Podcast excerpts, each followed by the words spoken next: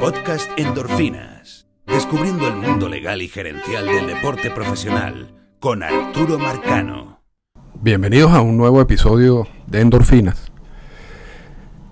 Esta semana vamos a hacer un breve resumen de lo que considero serán los tres puntos claves de las negociaciones del nuevo convenio laboral entre grandes ligas y el sindicato.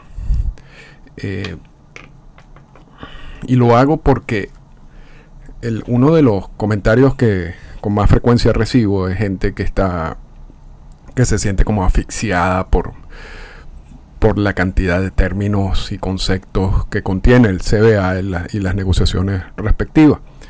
Y yo creo que es importante como tener un esquema mental de cuáles son estos puntos.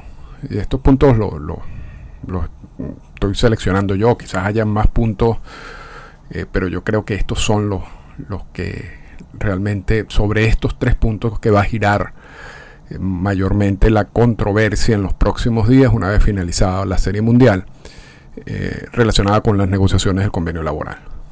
pero, pero esos tres puntos, repito, deben, debemos tenerlo claro en nuestras cabezas. y al tenerlo claro, y al tener ese esquema eh, preestablecido, yo creo que se hace más fácil hacerle seguimiento a lo que está pasando, porque tú empiezas ya a colocar cada una de las discusiones, cada uno de los del intercambio de propuestas dentro de una de estas tres casillas y, al, y sabes lo que contiene cada una de estas tres casillas. Entonces, yo, por eso es que me parece importante este, este capítulo y vamos a hacerlo lo más resumido posible, porque y con menos detalles posibles, solamente para, para ir construyendo esa base, esa base mental. Yo sé que muchos que, que, escuchan el podcast ya, ya saben de lo que vamos a hablar y ya tienen un conocimiento mucho más profundo de estos temas.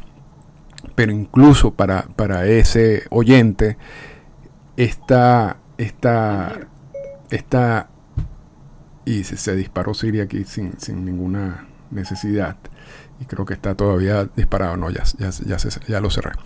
Eh, este, repaso o este esquema que voy a plantear creo que también los va a ayudar a, a comprender más lo que está pasando y yo creo que a facilitar eh, la absorción de, todos estos conceptos que vamos a ver en los próximos días. Entonces, vamos a empezar con, uno de los tres puntos claves que se van a discutir en el próximo CBA. Y son los artículos sobre el balance o el equilibrio competitivo. Esto, y vamos a explicar por qué. Hay desde el CBA, desde, se puede decir desde el convenio laboral que promovió Potsilic como comisionado encargado y luego como comisionado permanente y ahorita es comisionado honorario de, de las grandes ligas. Su trabajo estuvo relacionado más que todo con este punto de balance o equilibrio competitivo y lo hemos repetido varias veces en este podcast, él era dueño de los cerveceros de Milwaukee, un equipo que está ubicado en un mercado pequeño, y sabía muy bien la dificultad que tenían los equipos ubicados en mercados pequeños para competir con equipos ubicados en mercados grandes. Entonces, eso lo inspiró a él a cambiar el sistema de grandes ligas y crear un sistema que permita a equipos en mercados pequeños competir con equipos en mercados grandes. ¿Y cómo haces eso? Redistribuyendo los ingresos. O sea, equipos que están ubicados en grandes mercados y se saca a través de una cantidad de fórmulas, parte del dinero generado va a equipos ubicados en, mercados pequeños. Eh, siempre lo digo, una especie como de, socialismo en, grandes ligas. Estos artículos de, sobre el balance competitivo, que son varios, y repito, vienen incorporados recientemente, esto no estaba así antes de, de empiezan a crear una situación un poco extraña. Yo, por, y, siempre lo digo yo, y he leído mucho de, la, respuesta del sindicato, de por qué aceptaron este tipo de cosas, y yo creo que al principio, y también he leído muchos libros sobre, sobre Celica, hay uno que se llama The Game, que es extraordinario, de John Pesa. Yo creo que al principio, a mí me cuesta creer que MLB ya tenía todo esto planificado de la manera como a la larga terminó funcionando. Yo creo que esto tenía una, una intención al principio. Yo sé que hay, quienes creen que sí, que ya, estaba todo planificado y eso también es un, es un buen argumento, un argumento muy sólido. Yo creo que esto al principio tenía una finalidad y después vieron que podría cumplir otra finalidad y empezaron a ajustarlo. Y el sindicato no se dio cuenta nunca de lo que estaban haciendo. Esa es otra realidad. Entonces, ¿qué es lo que pasa con los artículos relacionados con el balance, o equilibrio competitivo? ¿Y por qué es uno de los puntos clave en las próximas discusiones del convenio laboral? Estos artículos, y, podemos dividirlo en, en varias secciones, vamos a dividirlo en las tres secciones principales que yo considero eh, abarcan lo que sería el, equilibrio competitivo. De acuerdo con el CBA. Porque todo esto lo empuja el CBA. Uno es el revenue sharing, que es el concepto, si se quiere, original. De, equipos de mercados grandes generando un, dinero que va luego a ser redistribuido en equipos de mercados pequeños. Y siempre ha habido el problema de cómo vas a utilizar ese dinero. Porque en teoría el dinero debe ser utilizado para si, el, si la finalidad es, mejorar el equilibrio competitivo, en teoría ese dinero debería ser invertido en el equipo, en firma de jugadores. En la práctica no ha sido así. En la práctica muchos equipos reciben ese dinero y, lo invierten en distintas cosas. Y incluso hay un, proceso que está ante un árbitro impulsado por, por Tony Clark acerca de precisamente de este concepto de, de cómo los equipos justifican la inversión de ese dinero del revenue sharing en cosas no relacionadas con salario. Y si eso es realmente lo que busca el CBA. Pero ese, esa decisión no todavía la estamos esperando. Y eso es un proceso que tiene tiempo. Y yo asumo, y debe ser un proceso muy complicado, yo asumo que no se va a resolver antes de diciembre, que, es la fecha cuando vence el CBA. Entonces eso va a quedar en el aire. Y esto se va a tener que resolver en las discusiones del CBA. Entonces, uno, uno de una subsección de este punto de los artículos sobre el balance competitivo, que, son, que es el revenue sharing, va las discusiones en, este en esta subsección o esta sección del, balance competitivo van a ir dirigidas. Yo no creo que a, que desaparezca el revenue sharing, porque, y esto es un poquito de política interna, Manfred es pupilo de, de y esta es la obra de Botzilic. Entonces Manfred no, va a destruirle la obra a y menos en vida porque él está vivo. Entonces, esto no va a desaparecer. Lo, que sí va a entrar en discusión es cómo utilizan el dinero del revenue sharing. O cómo se puede utilizar el, dinero del revenue sharing. Y, los conceptos relacionados con esa inversión. Y eso tiene que estar bastante claro. Algo que no está en este momento. Entonces, ese, ese va a ser uno de los subpuntos de, del balance competitivo, de los artículos sobre el balance competitivo.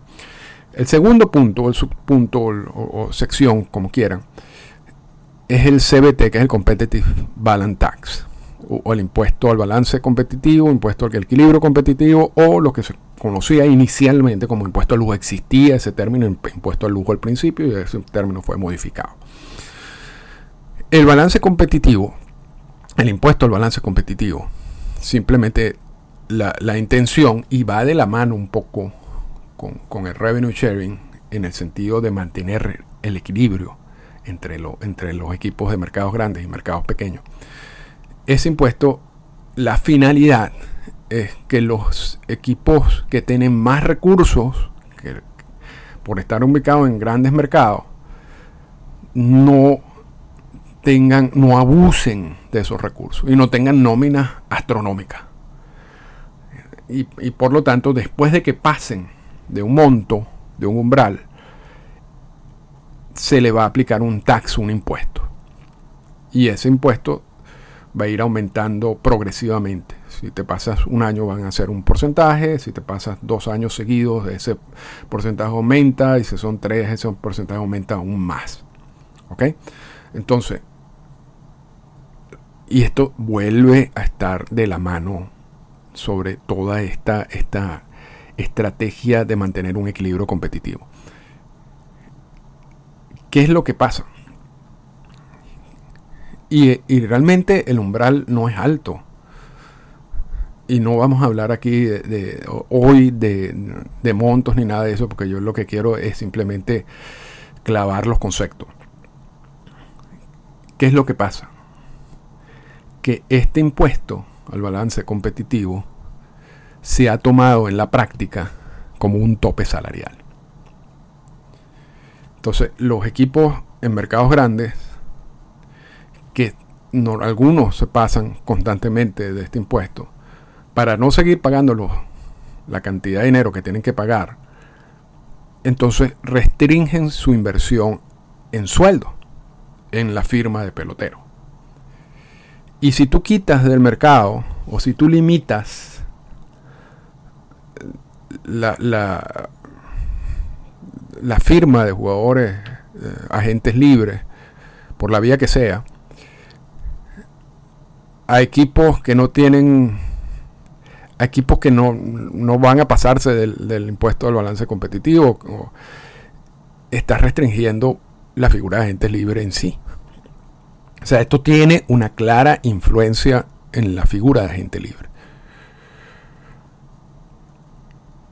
Y, viene, y, son dos temas acompañados, son dos temas juntos, ¿no? El revenue sharing y el competitive balance tax. O sea, esto, esto todo hay que verlo, por eso hablo de los artículos sobre el balance competitivo. Todo esto hay que verlo como una unidad. Esto no, esto no está, esto no es cada punto independiente. Entonces tenemos un CBT que en la práctica ha sido un impuesto, eh, que es un impuesto que ha sido un tope salarial, ha sido considerado como un tope salarial. Y ya vimos en la primera, y eso es un tema que hablamos la semana pasada, el primer intercambio de propuestas que se filtra recientemente, donde MLB habla o pone en la mesa de nuevo el CBT, increíblemente bajando los umbrales. Porque uno de los grandes errores del sindicato en el convenio laboral del 2016 es que mantuvo los límites del, del CBT bajo y, sobre todo la manera como subían año tras año, lo que le da más fortaleza al, concepto de que esto es un impuesto salarial, porque si, si, estos topes fueran mucho más altos, realmente ningún equipo estuviera preocupado por eso. Ni estuvieran haciendo su estrategia de contratación pensando en, en el CBT.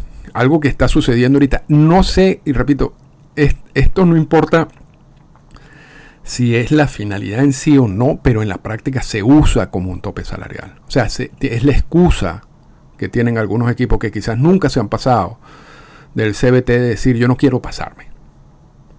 Y la excusa está en el CBA. Y mientras esté en el CBA, ellos pueden usar esa excusa para no hacer la inversión que ellos quieran hacer en, salario. Por eso es que no quiero hablar de, de, de montos hoy, porque yo eso también es muy interesante, pero eso lo vamos a hablar otro día.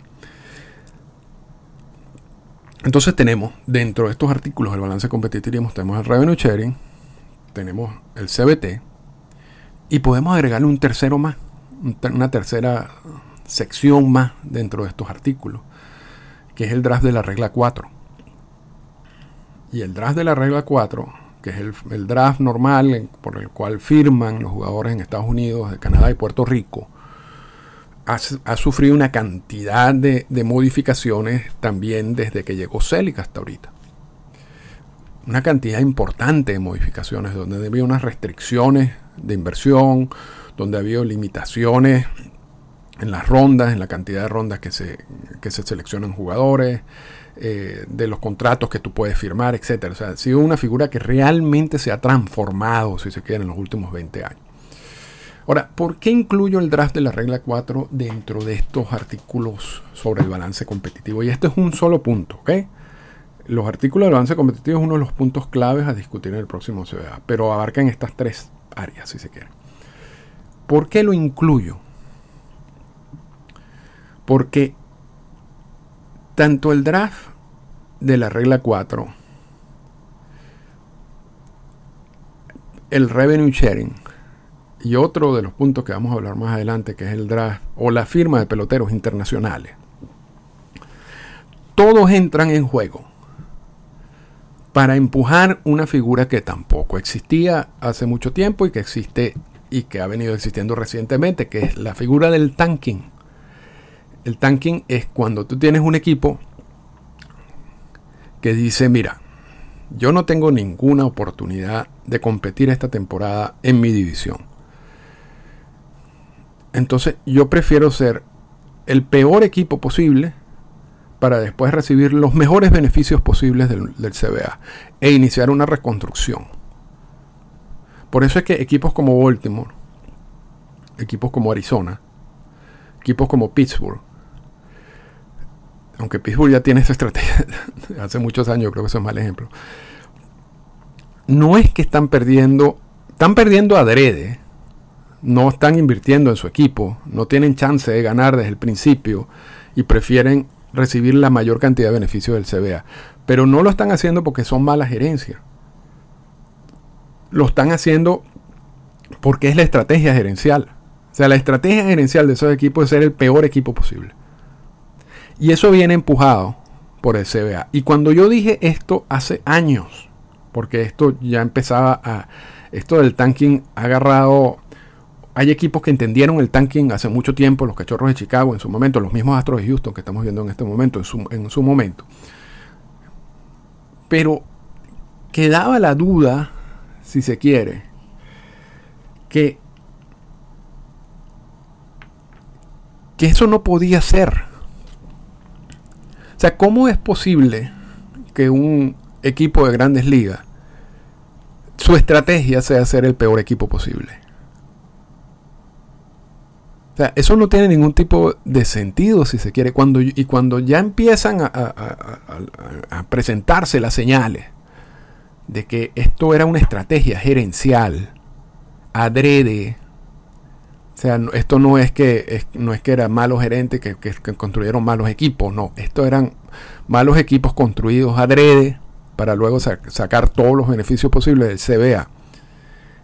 Y, y lo mencioné aquí en, en podcast viejos, incluso en programas de radio.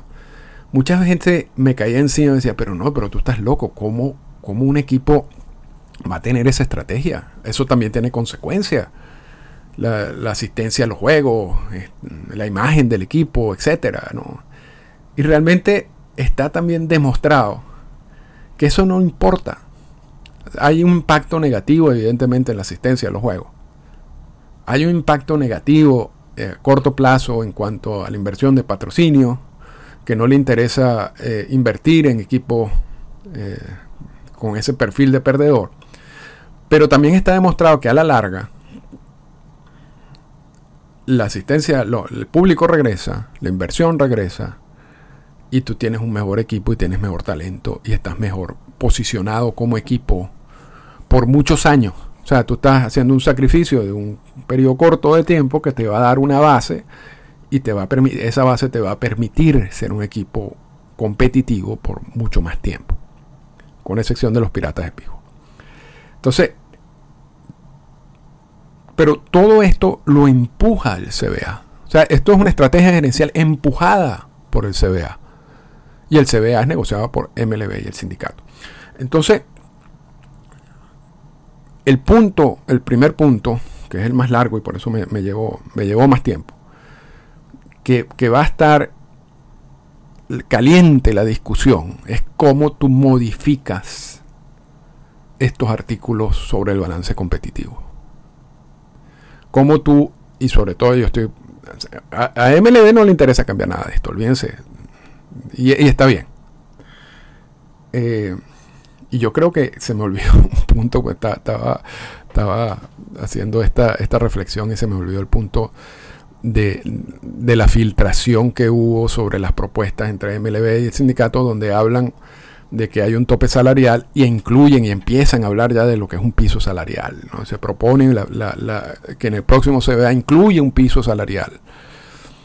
Y eso ya, ya sí es verdad que entonces ahí sí estaríamos hablando de un, de un concepto de tope salarial formal, no disfrazado como es el CBT, que es algo que el sindicato siempre ha estado opuesto. Y, yo no sé, es, es una, fue una primera propuesta de MLB. Y yo no creo... Y, esta, y, eso hay otra cosa que hay que entender. Yo no sé si es que culturalmente uno no está acostumbrado a eso. Pero en estas discusiones de los convenios laborales, las propuestas no necesariamente son ofensivas. Realmente vamos a ver muchas propuestas que quizás no tengan sentido. Pero eso es parte de la negociación. O sea, tú tienes que partir de un punto. Y a veces las primeras propuestas no le, para una de las partes no tienen ningún tipo de sentido, pero de allí, de allí crece la, la propuesta, ¿no? Y viene la otra parte y hace una, una contraoferta con, con, otros elementos y por allí empieza la negociación. Entonces, a mí no se me sorprende nada que la primera filtración sobre, el, sobre las modificaciones del CBT y la inclusión del piso salarial sean cosas que no tienen mucho sentido si tú la empiezas a analizar, yo, pero yo, porque eso es parte de todo. Pero, pero ya, ya sabemos que en mesa está la, la permanencia del CBT, incluyendo bajarle los umbrales y la incorporación de un piso salarial que no existe en este CBA. Porque una de las críticas que le han hecho es, bueno, si, si me va a poner un tope salarial, ponme un piso salarial que obliga a los equipos precisamente a usar dinero en salario, que es la crítica también que existe sobre el, dinero que, que se comparte en el revenue sharing. Entonces, este es un punto que, y ahora sí volvemos a lo que estamos hablando, este es un punto que a MLB no le interesa cambiar, porque le funciona perfectamente. O sea, a los equipos de MLB y a la oficina del comisionado, este, este sistema que, viene, que han venido creando desde que está Selick en el poder, y ahora con Manfred, ha servido para muchas cosas importantes para ello, sobre todo en la reducción de gastos. Entonces, MLB va a querer mantener este sistema tal como está.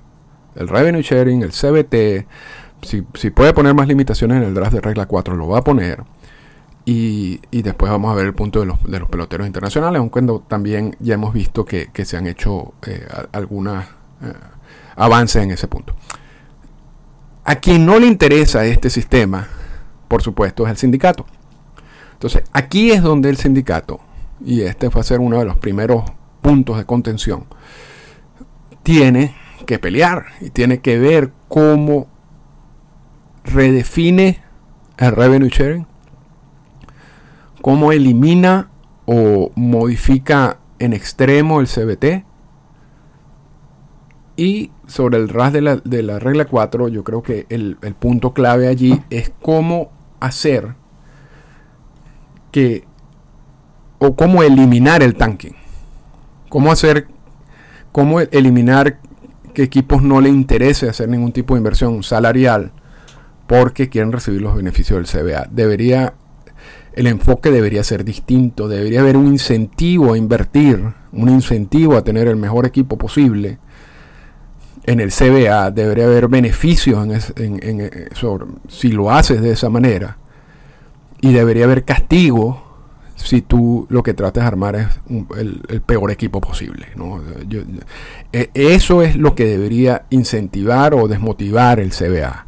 No debería incentivar que tú puedas tener el mejor, el peor equipo posible para después llevarte una cantidad de beneficios. Entonces, esa parte, ese es el punto, eso es un aspecto que el sindicato debe luchar y no va a ser una lucha fácil. No va a ser una lucha fácil. Entonces, de los tres puntos claves a discutir en el próximo CBA, el primer punto son los artículos sobre el balance competitivo y los dividimos en los, en los aspectos que ya hablamos. El segundo punto son los artículos sobre la agencia libre. Y, este, y en este punto también se filtró algo. Resulta que una de las consecuencias de tener este sistema, este sistema de balance competitivo, de impulso del balance competitivo, y, ya como lo hemos hablado en este mismo podcast, lo que ha hecho es que algunos equipos no inviertan en agentes libres, porque no les interesa. No, no, no va a... O sea, si tú sabes que vas a, terminar con 100 derrotas, ¿para qué vas a firmar un jugador que no va a tener ningún impacto en el equipo? Porque en el béisbol un, jugador en sí no, no te va a cambiar eh, los resultados. Posiblemente te dé 4, 5, 6 victorias en el transcurso de una temporada, es lo, que, los cálculos dicen. Pero ¿para qué vas a justificar un pago de un salario en eso si tú también lo que quieres es terminar de último? Entonces hay equipos que desde casi el principio de la temporada eh, ni les interesa eh, el grupo de agentes libres que sale al mercado año tras año. Y hay otros equipos, sobre todo los mercados grandes, que dicen, bueno, yo tengo, estoy pasado el CBT, no quiero seguir pasándome, quiero, eh, o estoy cerca de pasarme el CBT y lo usan como excusa, ese impuesto, para no seguir, para no invertir. Y eso al sindicato, por supuesto, le hace mucho ruido y le ha venido haciendo mucho ruido desde hace tiempo. Ya hemos escuchado a Tony Clark hablar de que MLB tiene un ataque contra la figura de agente libre. Y realmente MLB siempre ha tenido un ataque contra la figura de agente libre desde su incorporación en el CBA en 1977. Siempre, siempre lo ha habido. Nunca le ha gustado la figura de agente libre. Y por eso siempre ha habido distintas restricciones. Ahora, este nuevo ataque, como llama Tony Clark, de la figura de agente libre, también es consecuencia de la mala negociación de los convenios laborales y de la y, de establecer estos, sistemas de, balance competitivo, equilibrio competitivo, que no, en algunos casos, desmotivan a los equipos en la inversión en salario. Entonces, la figura en sí de agente libre hay que modificarla. Primero, la estructura básica que, que se incorporó en esa gente, en ese convenio laboral de 1977 que, ya tiene muchos años y que ya los equipos le han dado la vuelta de cómo, cómo usarla para su beneficio.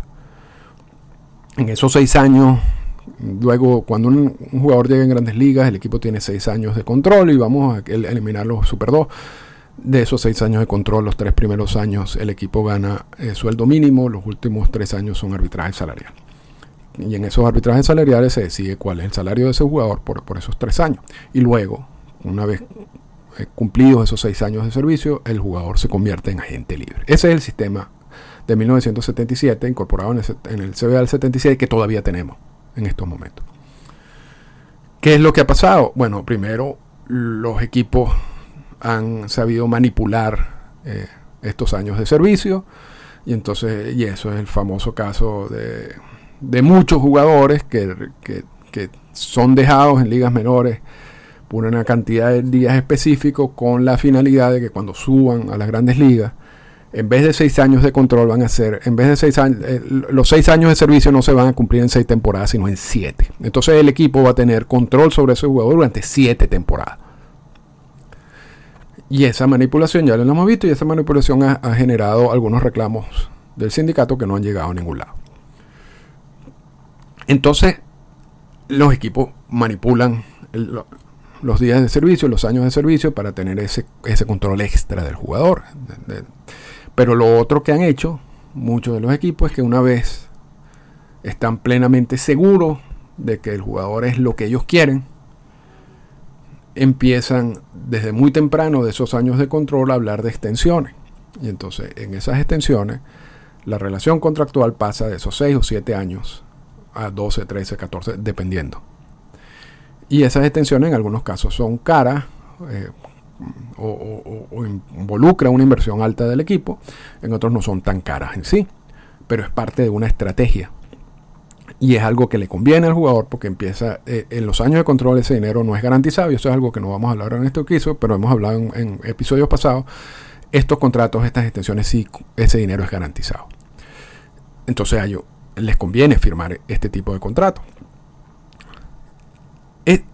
Esa figura o, esa manera de, manejar el, mundo de la gente libre que, que han encontrado los equipos, lo que ha ayudado es a eliminar agentes libres importantísimos con las extensiones. ¿Y por qué son importantes? Porque realmente el mercado, quien empuja el mercado, hay dos factores claves que empujan los salarios en, estos mercados de agentes libres. Uno son los equipos ubicados en mercados grandes, que esos están limitados por lo que hablamos anteriormente, los artículos de balance competitivo y el CBT. Y dos es los agentes libres que se presentan año tras año. Si son agentes libres de alto perfil, son agentes libres que van a ir elevando el promedio del sueldo anual. Y si son agentes libres que no tienen un alto perfil, no va a generar esa misma reacción del mercado. Cuando tú sacas a los potenciales agentes libres más importantes del año, porque ya firmó una extensión, tú estás afectando a todo el, el universo de agentes libres, porque los sueldos no van a ir subiendo como deberían subir. Pero no solamente estás afectando el mercado de agentes libres en sí, sino también estás afectando el mercado de los arbitrajes salariales, porque el, proceso de arbitraje salarial también está muy relacionado con, con lo con, es un proceso comparativo y tú, le eliminas eh, parte de la comparación o jugadores que puedes usar, que se pueden usar para esa comparación. Entonces estás limitando también lo que esos procesos de arbitraje salariales pueden generar. Entonces, esa estructura de los seis años de control y esa y la manipulación de los años de servicio y la firma de extensiones aunado a lo que son los jugadores, los equipos que están en tanking, aunado a los equipos que, que, alegan que no quieren pagar más del CBT o no quieren acercarse al CBT o X o lo que sea, ha tenido como consecuencia que la figura de agente libre ha estado afectado en, en esta oportunidad con pruebas. Y la prueba más reciente es que en el día de ayer salió el, lo que sería la oferta calificada para este año. Y la oferta calificada para este año, en comparación con el año pasado, disminuyó. Disminuyó, si se quiere, sustancialmente. Porque pasó de 18.9 millones de dólares, lo que sería la oferta calificada, a 18.4 millones de dólares yo pensé que era la primera vez que disminuía desde su incorporación en el 2012. Es la segunda. Del 18 al 19 también disminuyó, pero muy poco, de 17.9 millones a 17.8 millones. Aquí hay una, una, disminución, si se quiere, considerable. ¿Y por qué es importante esa disminución? Porque ¿cómo se calcula la oferta calificada? La oferta calificada se calcula con un promedio de los 125 mejores contratos Entonces, cuando tú tienes una disminución de la oferta calificada, quiere decir que los, los 125 mejores contratos han disminuido también. Y eso quiere decir que la cantidad de dinero que se está invirtiendo en agentes libres está disminuyendo y eso también lo hemos visto en, otros, en otras láminas y no queríamos hablar de, de cifras, pero esta es importante. Entonces, sí hay un ataque a la figura, siempre ha habido un ataque a la figura de agente libre, pero sí hay consecuencias de ese ataque a la figura de agentes libres. Y entonces, por supuesto, y aquí vamos de nuevo a lo que hablábamos anteriormente, a MLB no le importa modificar eso. MLB está contento con lo que está haciendo aquí. ¿A quién le importa modificar la estructura o la forma o el concepto de agentes libres? Es al sindicato. Y ya vimos una filtración donde dice, bueno, vamos a eliminar los seis años de control y vamos a pasar a que todo jugador cuando tenga 29 años y medio, eh, sea, y eso, ese y medio siempre lo ponen porque eso también es un término o, una forma de cálculo que se usa mucho en la firma de peloteros internacionales.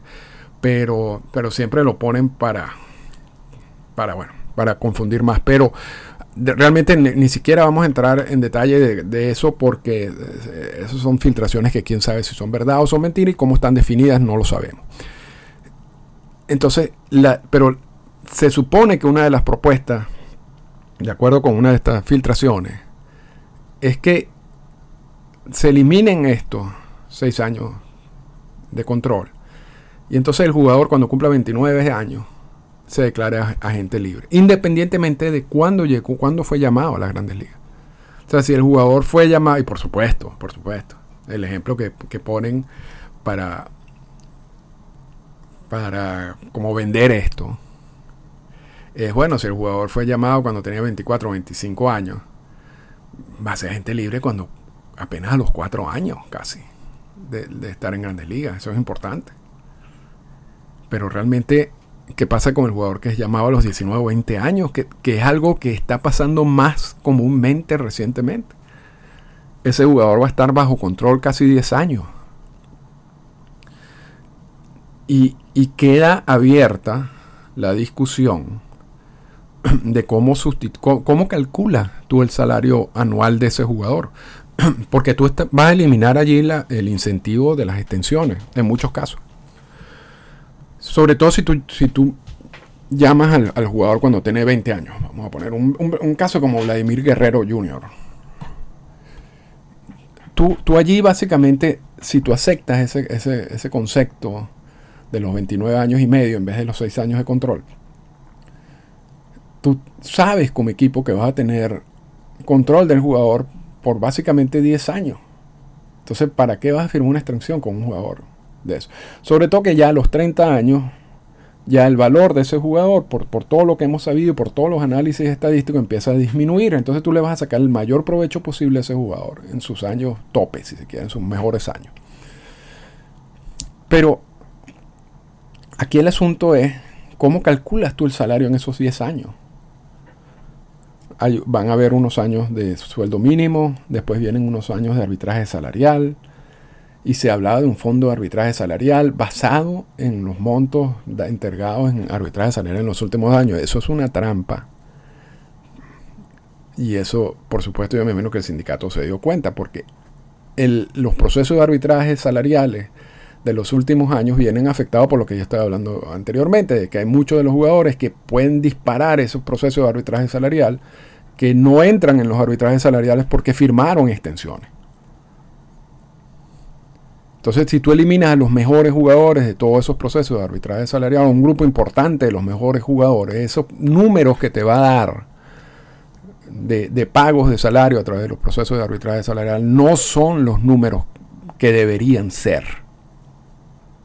Y si tú usas eso como la base para crear un fondo y ese fondo, con ese fondo vas a pagar a los jugadores lo que le corresponda por arbitraje salarial, que, es algo que también es bastante confuso en la manera como, se filtró, tampoco le conviene al sindicato. Entonces, esta es una propuesta, yo asumo que viene de MLB y repito, estas primeras propuestas no es que sean ofensivas, ni que sean buenas o sean malas, pero claramente que esto es una propuesta que no beneficia al sindicato ni a los jugadores. Ahora, el concepto de, eliminar años de servicio, los seis años de control y poner una edad podría ser interesante si la edad no es 29 años y medio. Vamos a poner que sean 25 años. Entonces allí sí cambia la cosa.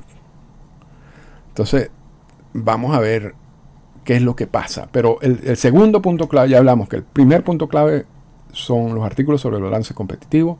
El segundo punto clave es la figura de agentes libres, que también va a haber una guerra porque MLB va a tratar de o mantener o crear un sistema peor que siga limitando la inversión en salario y el sindicato va, a querer un, concepto más amplio que incentive la inversión en salario. Y están muy alejadas ambas partes. Entonces aquí va a haber una guerra. Entonces este es el segundo punto clave, los artículos sobre agencia libre. El último punto clave ya para cerrar se refiere al draft internacional. ¿Y por qué lo pongo como punto clave? Porque realmente es punto clave para nosotros, eh, los latinoamericanos, porque hay una inversión de mucha gente en, este, en ese negocio, porque de allí surgen los peloteros latinoamericanos. Y porque el sindicato se ha dado a la tarea en los últimos convenios laborales de proteger hasta cierto punto el sistema de firma de peloteros internacionales, aun cuando también, así como ha pasado con el draft de la regla 4, ha pasado con, la, con, el anexo 46 y lo que dicen de las regulaciones para la firma de jugadores internacionales. Pasamos de un sistema totalmente libre de firmas, sin ningún límite, a un sistema de tope salarial blando, a un tope salarial duro, que es el nuevo, que es el sistema incorporado en el 2016. Esta, la firma de peloteros internacionales también entra dentro de estos beneficios del tanque. Si tienes una mala temporada, te vas a llevar más beneficios y más dinero para firma de peloteros internacionales. Entonces, ¿vendrá el draft? Yo, eh, eso es una pregunta que vamos a, vamos a contestar en el futuro. Cuando empiecen ya a circular, hay propuestas de draft. O sea, yo sé que hay equipos y la oficina del comisionado está trabajando en, modelos de draft y ha estado en conversaciones con equipos de grandes ligas sobre esos modelos de draft. Pero esas discusiones y esas conversaciones y esos modelos de draft existen desde hace tiempo. En el 2016 también había un modelo de draft y no se dio. Entonces eso no quiere decir absolutamente nada. Hay gente del sindicato que dice que no viene el draft. Y aquí no es, aquí realmente mi punto no es si viene o no viene el draft. El punto es que esto va a ser un punto de, de discusión fuerte porque la posición del sindicato siempre ha sido proteger, hasta, repito, hasta cierto punto, la, firma de peloteros internacionales e impedir la incorporación del draft internacional. Vamos a ver con todo lo que tiene que luchar el sindicato en esta oportunidad, con toda la presión que tiene el sindicato en esta oportunidad, vamos a ver hasta qué punto defiende la no incorporación del draft internacional, porque el draft internacional es una pieza que a MLB le interesa y que el sindicato puede traer o puede intercambiar por cosas que le interesen más a sus agremiados, porque realmente el draft internacional no va a afectar a los agremiados del sindicato. Pero, por ejemplo, la modificación de la figura de agente libre, sí. Y si tú tienes una propuesta, por eso cuando yo leí unas declaraciones de alguien del sindicato diciendo el, el draft internacional no va, yo creo que eso es muy irresponsable por lo siguiente. Tú, no puedes negar eh, la negociación de algún punto del CBA, así totalmente a seco, porque tú no sabes qué te pueden dar a cambio de ese punto. Y, y, si, y si es algo importante para el sindicato, si es algo importante para los agremiados, yo creo que sería irresponsable para el sindicato y sería una mala labor del sindicato seguir defendiendo la no incorporación del draft internacional en esa circunstancia. Y vamos a repetir, este va a ser un convenio laboral muy complicado para el sindicato porque hay mucha presión sobre el sindicato. La gente está plenamente consciente de lo que está en juego en esta negociación y no que en el 2016 o en el 2012 no estaba, pero vamos a decir que no había tanta presión. Hoy en día sí existe, porque ya se están viendo las consecuencias claras de lo que ha pasado, de lo que pasó en la negociación del 2012 y lo que pasó en la negociación del 2016. Entonces, en estas circunstancias, con las características de esta negociación en particular, ¿defenderá el sindicato el draft internacional? la, no incorporación del draft internacional al CBA, o lo usará como una pieza a intercambiar por algo que sí beneficie directamente a sus agremiados. Entonces, por eso lo pongo como un punto clave, porque es una, es una pieza de negociación, de las pocas que tiene el sindicato. Así como hablamos de que en los artículos sobre el balance competitivo y como hablamos en los artículos sobre la agencia libre, MLB tiene todo el poder y para MLB le conviene no cambiar nada. Y el sindicato quiere cambiar todo, pero en una negociación tú tienes que dar algo a cambio. Y por eso, esa es la piedra de tranca en todo esto. ¿Qué va a dar a cambio el sindicato para poder modificar esos puntos? Y realmente tiene muy pocas cosas o no tiene nada. En el caso del draft internacional, esa sí es una pieza que puede entregar. Y que puede entregar por otras cosas que, repito, benefician a los, a los agremiados. Y yo estoy hablando, para cerrar ya, y con esto terminamos, como una estrategia de negociación. Yo no estoy hablando si esté bien o esté mal. Si hay gente que está incorporada, si está, haciendo negocio en el mercado internacional y me está escuchando, es evidente que a ellos les interesa tener la menor cantidad de limitaciones en ese aspecto. Yo, yo estoy absolutamente claro de eso. Y, yo me, parece excelente que, peleen por eso. Yo creo, creo que eso está absolutamente bien. Y no tengo nada en contra de eso. Pero como pieza de negociación, el sindicato no está bien posicionado en esta oportunidad para defender la no incorporación del draft internacional del CBA. No está. Y digan lo que digan, no está. Y se va a ver muy mal si no se pueden modificar los, artículos de balance competitivo, si no se pueden modificar eh, de manera importante los artículos sobre la agencia libre y los arbitrajes arbitraje salarial y se impide la incorporación del draft internacional cuando esa incorporación del draft internacional ha podido ser usada para otra cosa. Eso es lo único que estoy diciendo sobre el draft internacional. A mí me da igual que exista o que no exista draft internacional. No tengo ningún ninguna ningún papel que jugar en, en ese sentido. Solamente estoy hablando como puntos de negociación. Y con eso terminamos el podcast de hoy, que yo pensé que íbamos a hablar por 20 minutos y llevamos 50 minutos. Pero bueno, espero que le haya gustado. Yo creo que estos son los tres puntos claves de las negociaciones y vamos a ver qué pasa cuando todo termine. Esta fue una presentación del podcast Endorfinas. Para comunicarse con nosotros, escríbanos a las siguientes cuentas en Twitter. Arroba Arturo Marcano y arroba Endorfinas Radio.